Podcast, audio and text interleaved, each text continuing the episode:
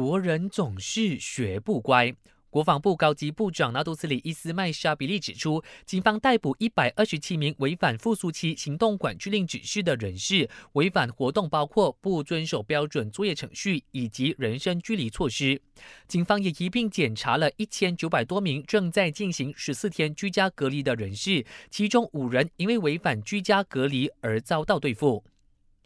政府将为海外失业国人提供援助。